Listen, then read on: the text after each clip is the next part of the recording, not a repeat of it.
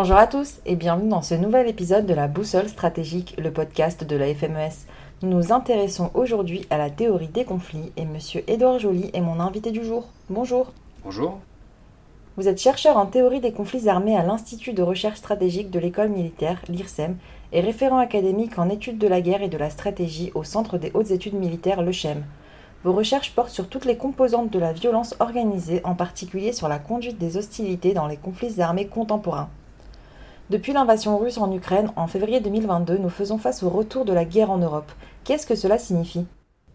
Cela signifie euh, beaucoup de choses. D'abord, la première chose, c'est qu'on met fin à une longue période de paix depuis la Deuxième Guerre mondiale euh, dans la zone, bouleversement, c'est-à-dire qu'on peut comparer le 24 février 2022 au 11 septembre 2001 pour les Américains. Mais là, à l'échelle européenne. L'idée, donc, il y, a, le poids symbolique de ce retour de la guerre. L'autre chose, c'est euh, le format de la guerre. C'est-à-dire que c'est le retour d'une guerre interétatique.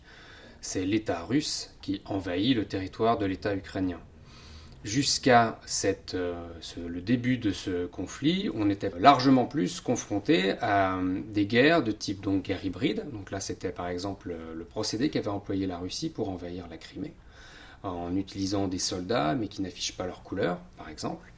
Mais aussi des guerres dites asymétriques ou guerres contre-insurrectionnelles qu'on avait vues dans le, au Moyen-Orient ou qu'on avait vues dans le Sahel, c'est-à-dire où vous aviez des acteurs non étatiques qui s'opposaient par la violence armée et organisée à des États. Ça, c'était le format largement majoritaire des, guerres depuis la Deuxième Guerre mondiale. Donc, pour synthétiser, euh, séisme géopolitique en Europe à partir du 24 février 2022 et retour d'un format de guerre qui synthétise donc entre États euh, ce qu'on a vu euh, historiquement, vraiment des aspects vous voyez à nouveau des photos, des vidéos avec des chars, avec, euh, avec de l'aviation, avec des bombardements, avec des tranchées. Mais aussi le fait que ce soit deux États, donc qu'on soit confronté à des escalades potentielles et à des risques potentiels auxquels on n'était plus habitué. Merci beaucoup. Pensez-vous que la philosophie peut nous aider à comprendre la guerre de manière générale? Alors, par mon métier, euh, évidemment, je, suis très subjectif puisque ma réponse est, oui. Alors, il y a plusieurs manières de, voir les choses. On peut le voir d'abord euh, en tant que la philosophie présente une ressource. Si on prend les ressources en zone méditerranée, euh, vous reprenez la philosophie antique de la Grèce antique ou de la Rome antique et vous avez de multiples textes qui pensent déjà la guerre. je peux penser simplement aux relations qu'on peut faire entre les textes de Platon, euh, qui émergent à la sortie de la guerre du Péloponnèse, ou ne serait-ce que Thucydide, qui est très historien mais qui contient de la philosophie, ou pour l'Antiquité euh, romaine, on peut penser ne serait-ce qu'à Cicéron, qui a été un des premiers à, euh, en quelque sorte, formuler des principes de la guerre juste. La huitième philippique, pour les fans de Cicéron, ils pourront retrouver. Donc euh, la philosophie représente une énorme ressource. D'autre part, on peut aussi lire les grands stratèges, et le premier d'entre eux reste, euh, qu'on le veuille ou non, euh, reste Clausewitz. Et Clausewitz, par exemple, pour reprendre une phrase de Raymond Aron, il fait de la philosophie sans même s'en rendre compte. Pourquoi? Parce qu'en réalité, dans sa formation, Clausewitz, qui était un général prussien de l'armée allemande, avait suivi les cours de philosophie d'un disciple de Kant, qui s'appelait Kiesewetter, donc il est complètement inconnu en dehors du cercle des lecteurs de Clausewitz. Et cette formation philosophique a euh, eu pour conséquence, Clausewitz a rédigé son traité sur la guerre, il a utilisé la méthode qu'on lui, avait enseignée. Ça a donné cette différence quand on ouvre de la guerre de Clausewitz entre le premier livre, qui est en réalité un traité de philosophie de la guerre, et le reste de l'ouvrage qui s'apparente davantage au texte qu'on peut trouver chez les autres stratèges. Quelles sont les conséquences de cela? Eh bien que lorsque vous lisez Clausewitz sans le regard philosophique, sans la discipline philosophique, sans la recherche de la clarté conceptuelle et de la distinction des notions, eh bien vous passez à côté de ce qui en fait la singularité. Et la singularité, c'est que Clausewitz nous donne une multitude de concepts philosophiques qu'on peut ensuite utiliser pour penser nos guerres contemporaines. Et c'est là l'intérêt de la philosophie de la guerre. Et quel regard euh, philosophique porter sur euh, la guerre en Ukraine? Alors plus particulièrement sur ce conflit, d'abord ça va interroger tout ce qu'on peut trouver dans les catégories de la philosophie politique. C'est-à-dire quelle va être la forme de régime qui tend vers plus la démocratie en Ukraine, on voit une transition démocratique, ou un régime plus autocratique, tel que la Russie. Donc quel est le rapport entre le régime et la forme de guerre qui va être menée? Ça, c'est un type de question euh, parfaitement philosophique. Euh, l'autre euh, chose à laquelle on, peut penser philosophiquement, c'est tout ce qui va être plus, presque plus traditionnel. C'est-à-dire que la guerre en Ukraine, elle interroge le rapport que les sociétés, par exemple, entretiennent avec la mort, et en particulier la mort violente. Ce type de questionnement, le rapport à la mort violente, c'est quelque chose qu'on trouve thématisé en philosophie, par exemple.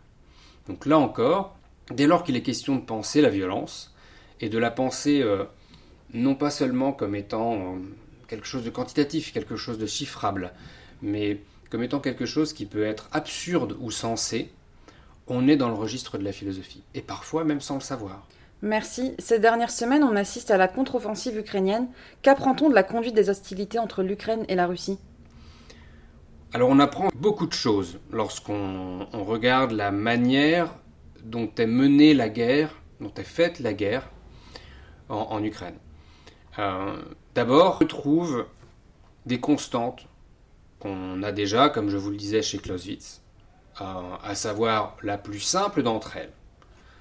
La guerre est la continuation de la politique par d'autres moyens. Phrase qu'on trouve citée partout. Qu'est-ce que cela veut dire? Ça veut dire qu'on retrouve deux volontés politiques incarnées par deux dirigeants différents qui vont résoudre leurs désaccords profonds en faisant le choix d'utiliser des moyens militaires. Là, nous sommes exactement dans un cadre clausewitzien.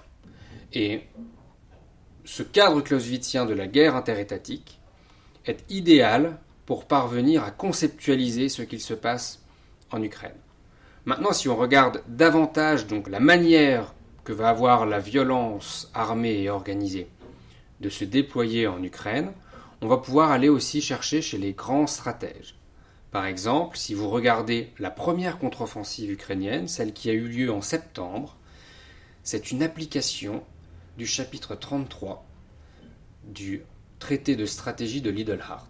Lidlhart, c'est celui qui a conçu l'approche militaire indirecte. L'approche militaire indirecte, en deux mots, c'est quoi? C'est faire en sorte que on verse le moins de sang possible. Donc c'est paradoxal. On fait la guerre, mais sans chercher la bataille, sans chercher à mourir, sans chercher à, risquer la vie de ses troupes. Ça, c'est la première chose. Et la deuxième chose, c'est que puisqu'on on ne va pas chercher la bataille, on va chercher à déséquilibrer l'adversaire. Et pour déséquilibrer l'adversaire, on va lui faire croire qu'on attaque par exemple dans le sud, avec une grande campagne de communication qui va l'inciter à bouger ses troupes vers le sud. On va même mettre des mannequins pour faire croire qu'il y a des hommes dans des tranchées à cet endroit-là. On va même mettre des, chars gonflables, de faux chars, euh, pour faire croire qu'il y a les troupes qui se massent pour aller dans cette zone. Et une fois que l'adversaire fait un mouvement, on va attaquer très rapidement, faire une percée, en quelques jours, à l'endroit où il est le plus faible. Et alors, il n'a pas le temps, c'est comme un danseur qui perdrait son équilibre. Il n'a pas le temps de se retourner, il n'a pas le temps de se reconfigurer parce que ça prend énormément de temps de se rebalancer, de, disons, de, remettre, de se remettre en ordre de, marche pour ne pas dégager son flanc. Et puisque l'armée russe n'a pas réussi à, se reconfigurer assez rapidement, elle a été encerclée près de la rivière Oskil qui servait de frontière naturelle. Et comme elle s'est retrouvée presque encerclée, elle était contrainte de fuir. Application du manuel de Lidlard. Donc la chose que nous apprend finalement ce conflit en Ukraine, c'est que les théories de nos plus grands stratèges ceux qu'on trouvait peut-être un peu poussiéreux, pourquoi? Parce que la guerre interétatique avait disparu. Eh bien là, ils retrouvent leur pleine actualité et tout leur sens. Merci beaucoup pour ces éclairages. Un mot de la fin? Euh, Le mot de la fin, c'est que j'encouragerais toutes les personnes intéressées par la stratégie à relire les grands classiques. Euh, ce qui fait un classique, c'est que tout le monde le cite sans l'avoir lu. Parfois, il peut être bon d'y revenir. C'était la boussole stratégique avec Édouard Joly sur la théorie des conflits, un podcast que vous pourrez retrouver sur notre site internet fmes-france.org, sur toutes les plateformes de podcast et sur nos réseaux sociaux Facebook, LinkedIn, Twitter et Instagram sous l'intitulé Institut FMES.